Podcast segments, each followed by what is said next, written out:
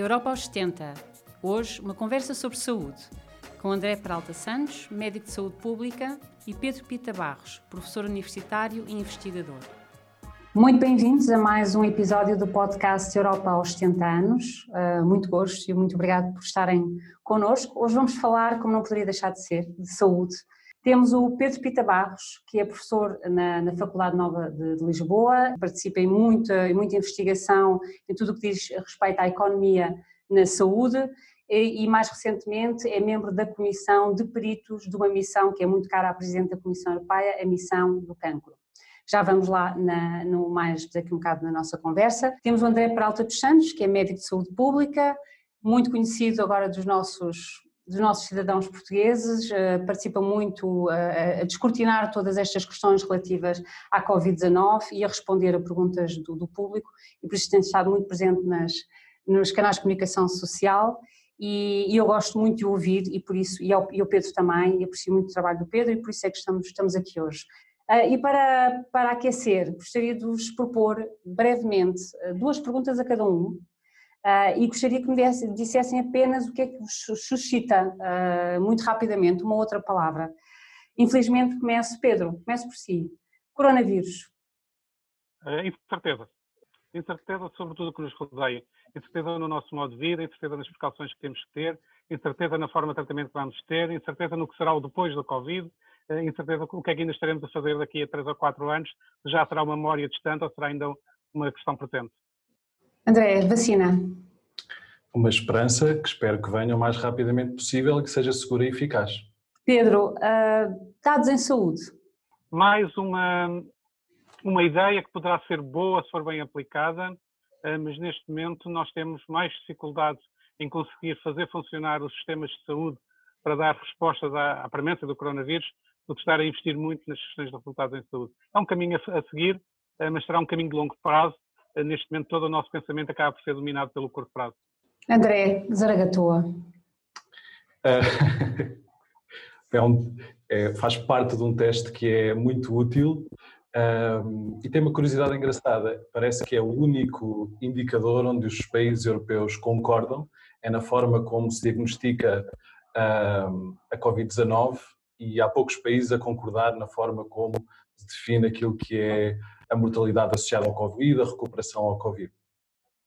Muito bem, com este warming up, com este aquecimento, vamos então começar a nossa conversa. Eu gostaria de começar por um tema que foi, obviamente, no que diz respeito ao papel da Europa no combate a esta pandemia e aquilo que se tem dito uh, um pouco por toda a Europa, não é só em Portugal, é que a resposta foi fraca. Uh, falo, obviamente, no plano da saúde.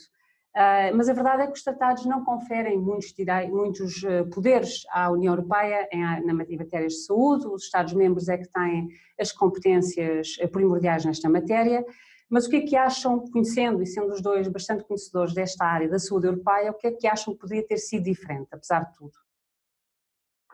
Ah, eu creio que se podia ter mais cedo ter havido cooperação entre os Estados-membros. A primeira, a primeira reação aos choques dos vários Estados-membros foi, primeiro, isto é muito distante depois começou a aparecer em Itália, começou a aparecer em Espanha, continuou a ser algo que era uma questão ainda um pouco distante. Só quando entra pela porta de todos e se percebe que existem fortes interdependências, é que há uma primeira reação forte. E a primeira reação foi quase de isolamento. E foi os países dizerem: vou primeiro tratar do que passa dentro das minhas fronteiras, até com alguns países a, pensarem em reservar a possibilidade de impedir exportações de equipamentos ou de, de, de materiais para outros países. Uh, felizmente foi, foi de pouco tempo, rapidamente chegou a alguma solidariedade europeia, mas claramente a primeira reação instintiva não foi de abertura, foi de fecho. O que se calhar é natural, eh, mas nós devíamos ter uma prepara... devíamos preparar melhor uma preparação futura que fosse maior, maior abertura. No entanto, apesar dessa reação inicial um pouco mais negativa, não deixou de ser interessante que a dada altura houvesse doentes de Itália a viajar para outros países, nomeadamente para a Alemanha, ou mesmo na fronteira entre a Alemanha e França, doentes a transitarem de França para a Alemanha, onde havia alguma capacidade e os tratados. Acho que isso foi um sinal muito bom de um início de solidariedade europeia, que nestas matérias da saúde não é fácil, uma vez que cada país tem o seu sistema, é muito cioso o seu sistema e, é muito, e tem muito receio que, que haja uma coordenação europeia. Só que às vezes a diferença entre coordenação e cooperação pode ser crucial e pode, no caso de uma situação como esta, em que há óbvias interdependências entre os países, ser muito mais útil ter a cooperação do que estar a tentar encontrar grandes coordenações que se calhar nunca são atingíveis.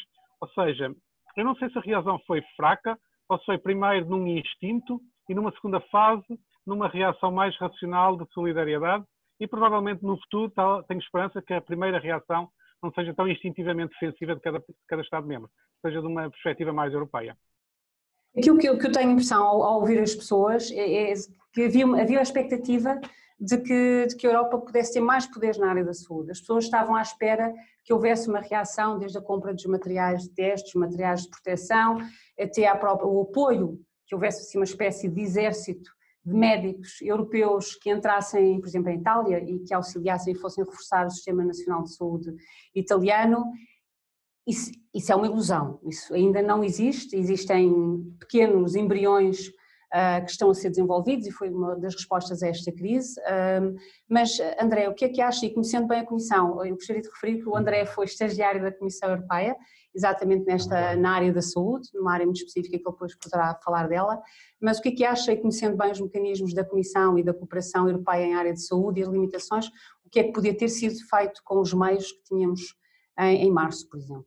Antes disso, gostava de referir uma curiosidade, foi lá que conheci o professor Pedro Pita Barros, no seu papel de membro da Comissão de Peritos, e eu era interno nessa altura, foi lá que eu conheci pessoalmente, já o conhecia diante, uh, anteriormente à obra.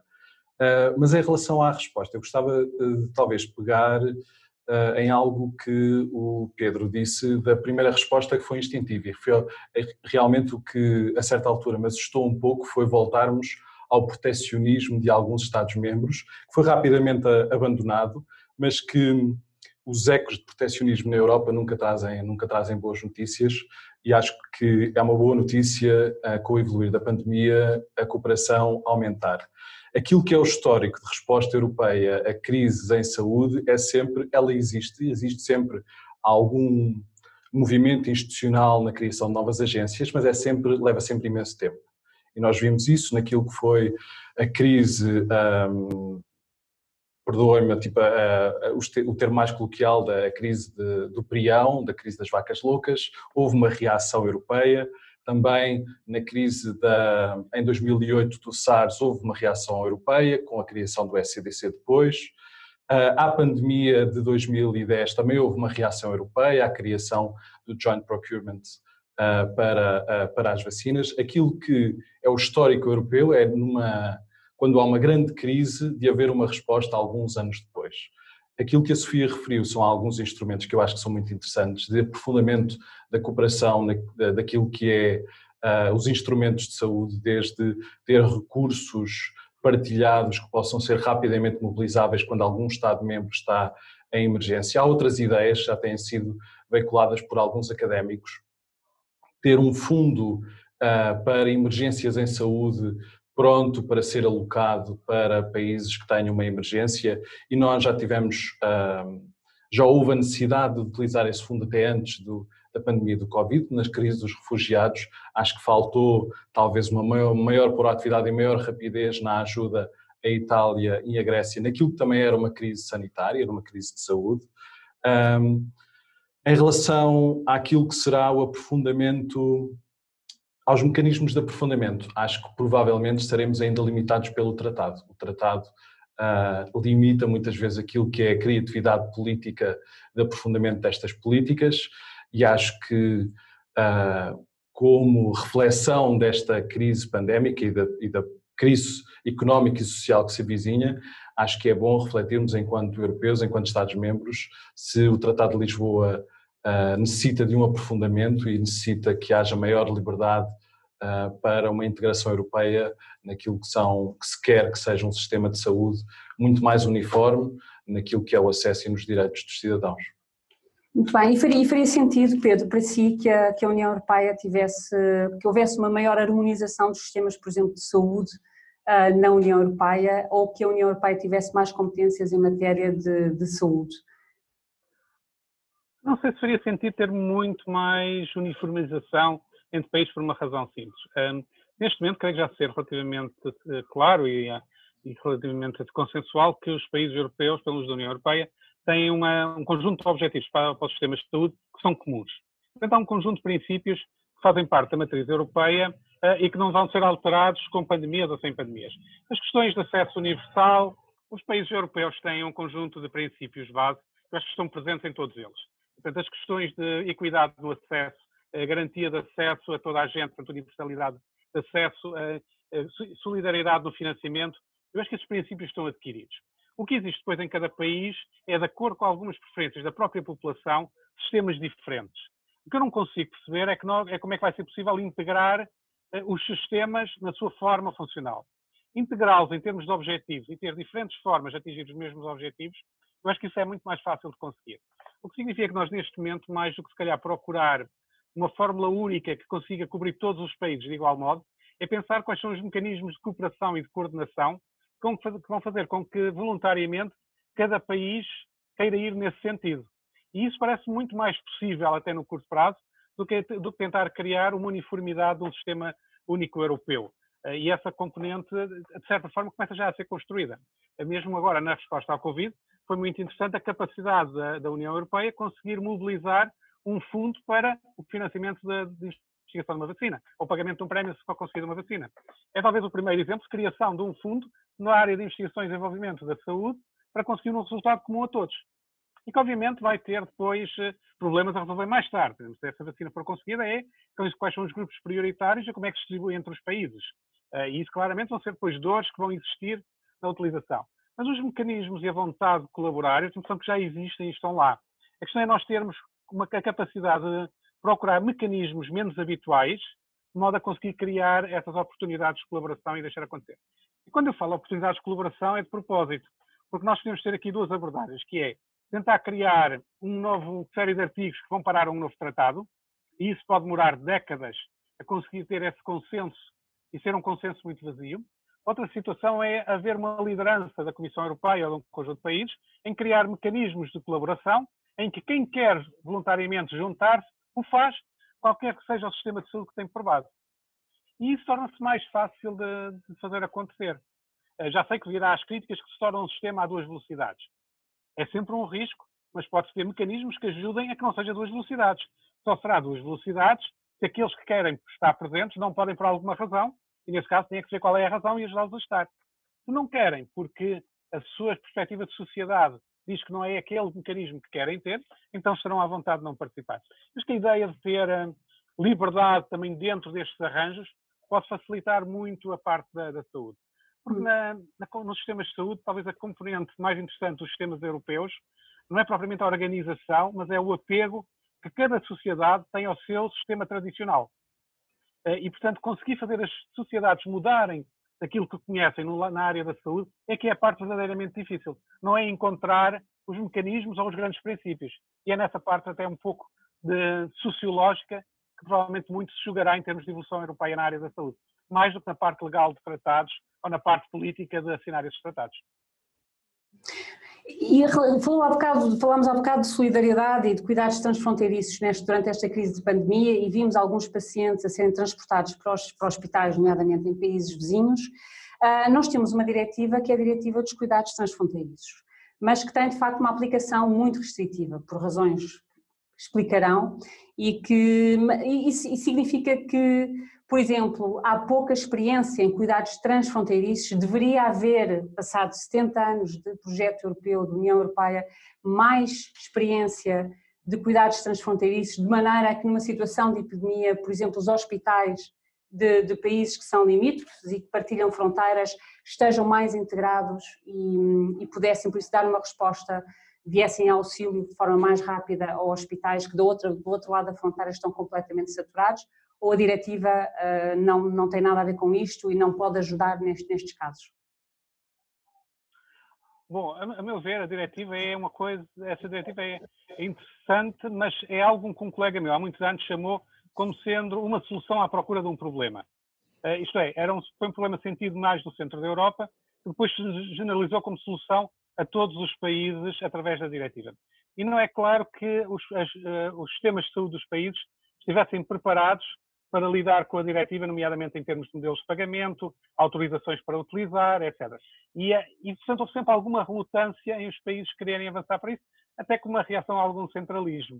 Uh, e tem a impressão que a diretiva, tendo potencialidades, até haver uma, uma situação em que os países vejam que tem uma óbvia vantagem, os sistemas de saúde de cada país vejam que tem uma óbvia vantagem em utilizar, vai ser sempre visto como algo externo que estão a tentar impor. E, portanto, vai ter sempre alguma dificuldade. Eh, então, não, não cumpriu muito aquele papel de ser algo que se sentia necessidade, que uns começaram, por exemplo, podiam ter começado na zona Alemanha, Benelux, começado aí, e os outros poderiam ficar com alguma inveja, digamos assim, e quererem também. Provavelmente conduziria a melhor aceitação. Mas talvez o André, que também lá esteja pela Comissão, consiga ter uma visão mais... Eu tenho, enfim, a minha visão, eu, eu acho que a, a diretiva dos cuidados transfronteiriços foi a inovação mais interessante em termos de políticas de saúde dos últimos, uh, dos últimos tempos. Realmente partiu de um problema concreto que foi criado pelo European Court of Justice, que com disputas legais de pessoas que tinham feito uso deste de cuidados transfronteiriços e que depois reclamavam uh, o pagamento através do seu sistema de saúde uh, e depois realmente houve uma negociação que foi muito dura, Portugal até teve um papel, um papel importante e Espanha também, uh, naquilo que poderia ser este edifício, edifício legal. e realmente confere alguns direitos que eu acho que são muito interessantes aos, a quem vive no espaço europeu, nomeadamente o direito, se um sistema de saúde prestar, um cuidado, prestar cuidados em que se atrase muito, em que a lista de espera seja muito, muito grande, pode eventualmente requerer uh, que outro Estado-membro lhe preste, preste esse mesmo cuidado. Em termos de filosofia, eu acho que é uma filosofia muito interessante e aqui fornece, é um mecanismo legal que fornece um incentivo uh, indireto a que outros países melhorem o seu acesso e explicitem aquilo que está no seguro de saúde. Em Portugal tem um SNS, mas nós temos um seguro de saúde implícito uh, e, e, ajudou, a Diretiva dos Cuidados Transfronteiriços ajudou a que Portugal clarificasse o que é que está dentro do nosso seguro de saúde e aquilo, e aquilo que, está, que está fora.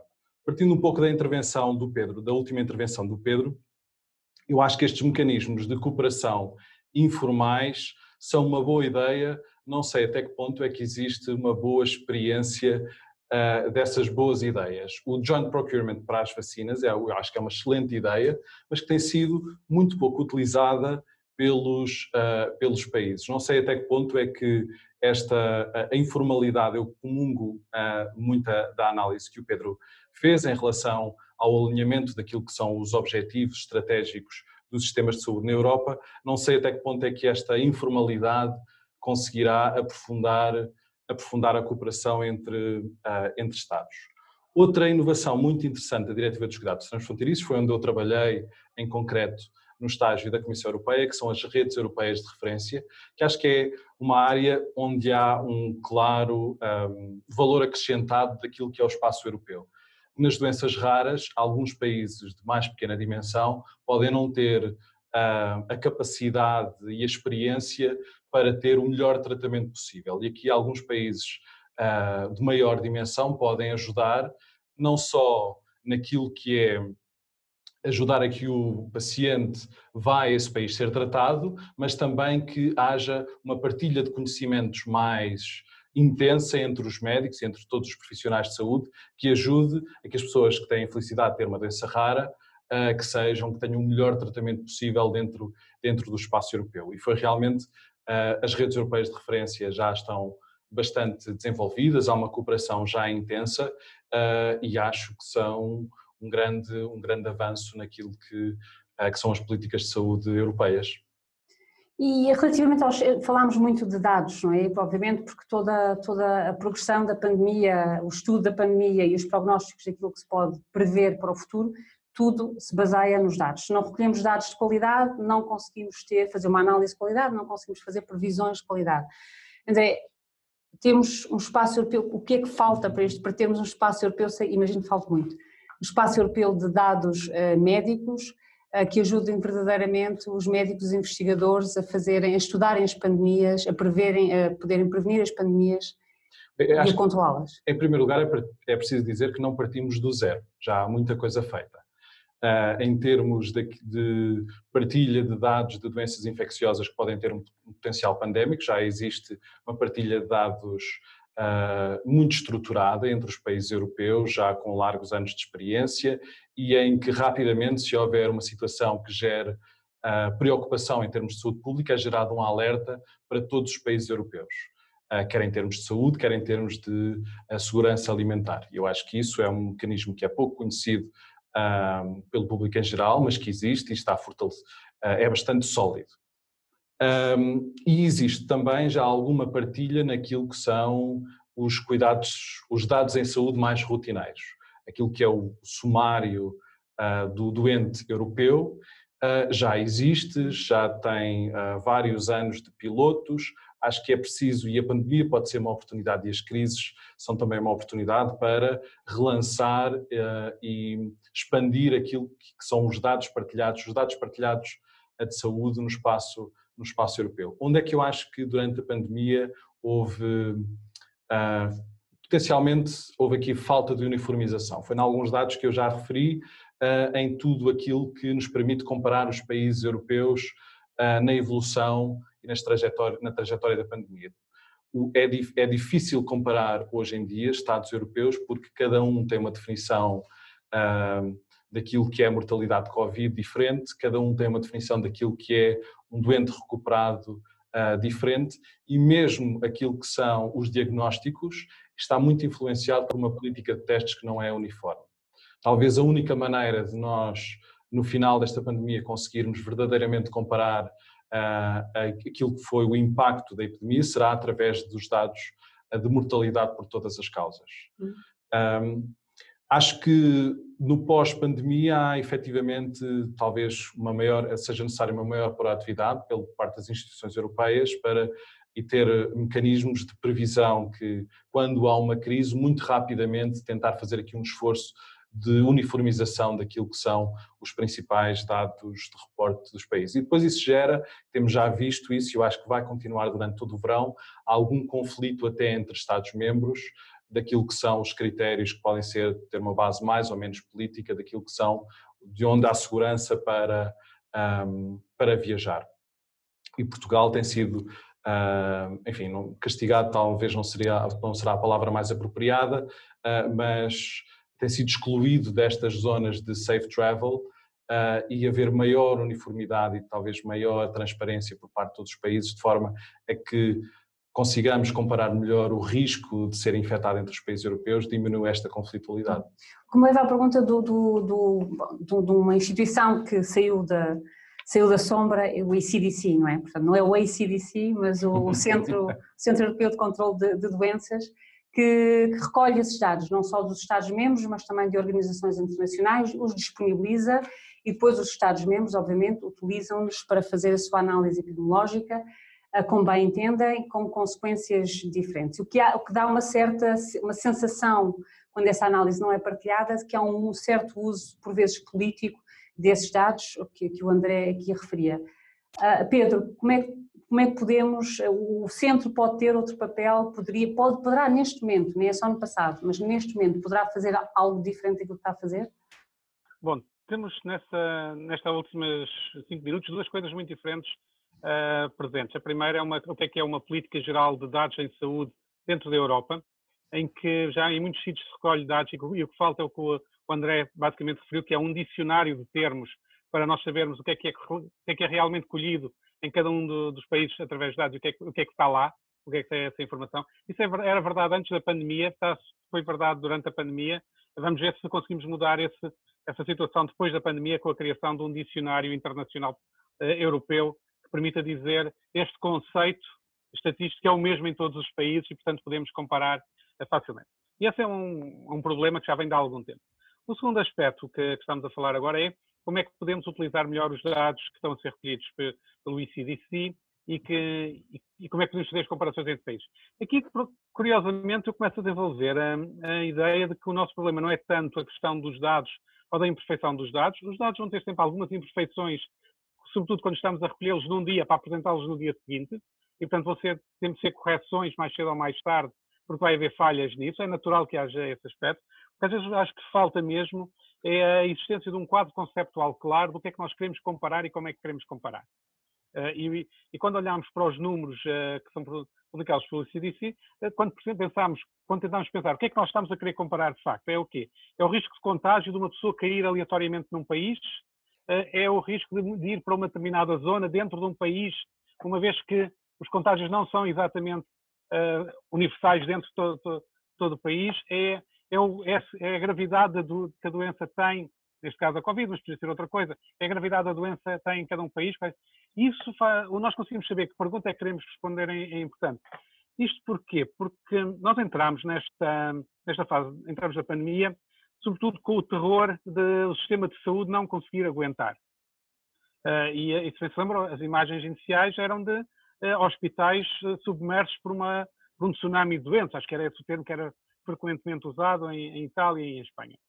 E se essa fosse a preocupação central, na verdade, a nossa variável de interesse deveria ser qual é o grau de capacidade instalada que está a ser usada pelos hospitais. Essa era a nossa preocupação. Depois passámos a falar, sobretudo, dos, no, dos novos casos. No início da pandemia, novos casos é basicamente idêntico a pessoas infectadas que podem infectar outras. A partir do momento em que já temos eh, uma, uma situação mais estabilizada, que começa a haver um número grande de pessoas recuperadas, calhar o, eh, o que nós gostaríamos de saber era quantas pessoas estão infectadas em circulação e, portanto, que não estão já confinadas de alguma forma, eh, a poder infectar outras. E acabamos por não saber muito bem o que é que nós queremos medir com os dados. Estamos numa, numa, num certo frenesim da, da estatística, mas eu acho que perdemos um pouco a noção do que é que estamos a tentar medir. Eh, quando chegamos a esta fase mais final, em que se começa a abrir fronteiras e se quer medir qual é o risco de viajar entre países, eu acho que se nota ainda mais essa falta de, de, de quadro conceptual. E isso é uma parte que, em nível europeu, até poderia haver um papel uh, importante para a própria Comissão Europeia, para os mecanismos de coração europeios, dizer uh, o que nós devemos querer medir é isto e, e essa medição faz desta forma. E, portanto, o ECDC tem um papel importante na recolha dos dados, mas nós devíamos ter um papel igualmente importante, enquanto países, em conseguir explicar como é que utilizamos esses dados. Eh, de qualquer forma, os dados do ICDC, a dada altura, vão ser poucos para, para aquilo que nós queremos saber. Eh, e, portanto, num outro tema que, que eu e o André também estivemos envolvidos, que é saber, ao longo do tempo, como é que a pandemia foi, foi avançando ou não foi avançando. Não é? Isso implica estudos como, como os que foram feitos em Espanha, ou estão a ser feitos em Espanha, análises na base nacional, para perceber quantas pessoas estiveram de facto já expostas uh, ao, ao, ao, vírus. Isto significa que nós vamos tendo perguntas diferentes que existem, que vão exigindo informação diferente e temos que saber construir essa informação de acordo com as perguntas que temos. E aqui claramente existe um espaço uh, para, uma, para, uma, participação europeia, para uma coordenação europeia uh, bastante forte, que seria benéfica para todos, porque é conhecimento que beneficia a todos. E, portanto, nesta parte dos dados, nós temos formas de recolher dados que precisam de dicionários, e temos agora a necessidade de saber o que é que queremos perguntar aos dados para saber que dados é que vamos recolher e como. E aí podemos ter também uma participação mais forte da Comissão Europeia. Eu sei que isto é um bocadinho fora da discussão habitual, mas o nosso papel aqui também é introduzir habitual, não é? Até porque a discussão, a discussão habitual normalmente ronda dois ou três temas. E há, e há, mas agora vamos, vamos mas há uma, uma questão que, que se ouve muito também, uh, que é a questão dos app, da, das apps de contact tracing. Isso tem, tem que fazer, tem que aproveitar aqui, ter um médico de saúde pública, o André connosco, porque enquanto cidadãos, eu acho que todos nós estamos, nos colocamos a questão. Por um lado, todas as pessoas que estiveram infectadas, eu partilho a minha experiência porque estive infectada e não sei quantas listas fiz de pessoas com quem estive desde, desde que vim do país onde fui infectada até ao dia em que tive os sintomas, depois pediam listas diferentes. Eu estava infectada e estava cheia de gripe e de febre no hospital, em isolamento, e pediam imensas listas, e listas diferentes, porque iam mudando de opinião, não sabiam exatamente a pergunta que queriam, que queriam fazer, iam mudando de opinião. Eu passei não sei quantos dias a fazer listas e a contactar eu própria as pessoas, depois, obviamente, faziam perguntas como se eu fosse uma médica e perita em Covid. Portanto, passei dias nisto. E quando eu vi uh, o desenvolvimento que estava a desenvolver estas aplicações, pensei, de facto, isto é algo de interessante. Permite, pelo menos, na, ao paciente que eventualmente descarregou a aplicação e que faz uso dela, não ter que passar por esta, por esta experiência e, que não é nem sempre é muito seguro, porque a memória não é fiável. Mas tem outras, eventualmente, outras, outros inconvenientes. O que é que acha destas apps? Isto é uma área fascinante, é das áreas que eu acho que tem mais interesse discussão a vários níveis, não só de proteção de dados, mas também naquilo que é a sua efetividade para o controlo da transmissão do vírus. Eu, não é bem a minha área de especialidade da proteção de dados, iria, não me iria focar tanto nessa área, mas mais será que funciona e como é que nós a podemos utilizar. Ah, em primeiro lugar, acho que é importante fazer esta pergunta: será que funciona? Porque nós, na verdade, não sabemos se funciona. É uma tecnologia que bastante nova que provavelmente não tem a maturidade suficiente para nós colocarmos as fichas todas, para os países colocarem seguramente as fichas todas a ter uma Digital Tracing App a funcionar em setembro resolverá grande parte dos nossos problemas. Eu acho que isso é uma estratégia demasiado arriscada, porque a tecnologia ainda é bastante, uh, bastante imatura.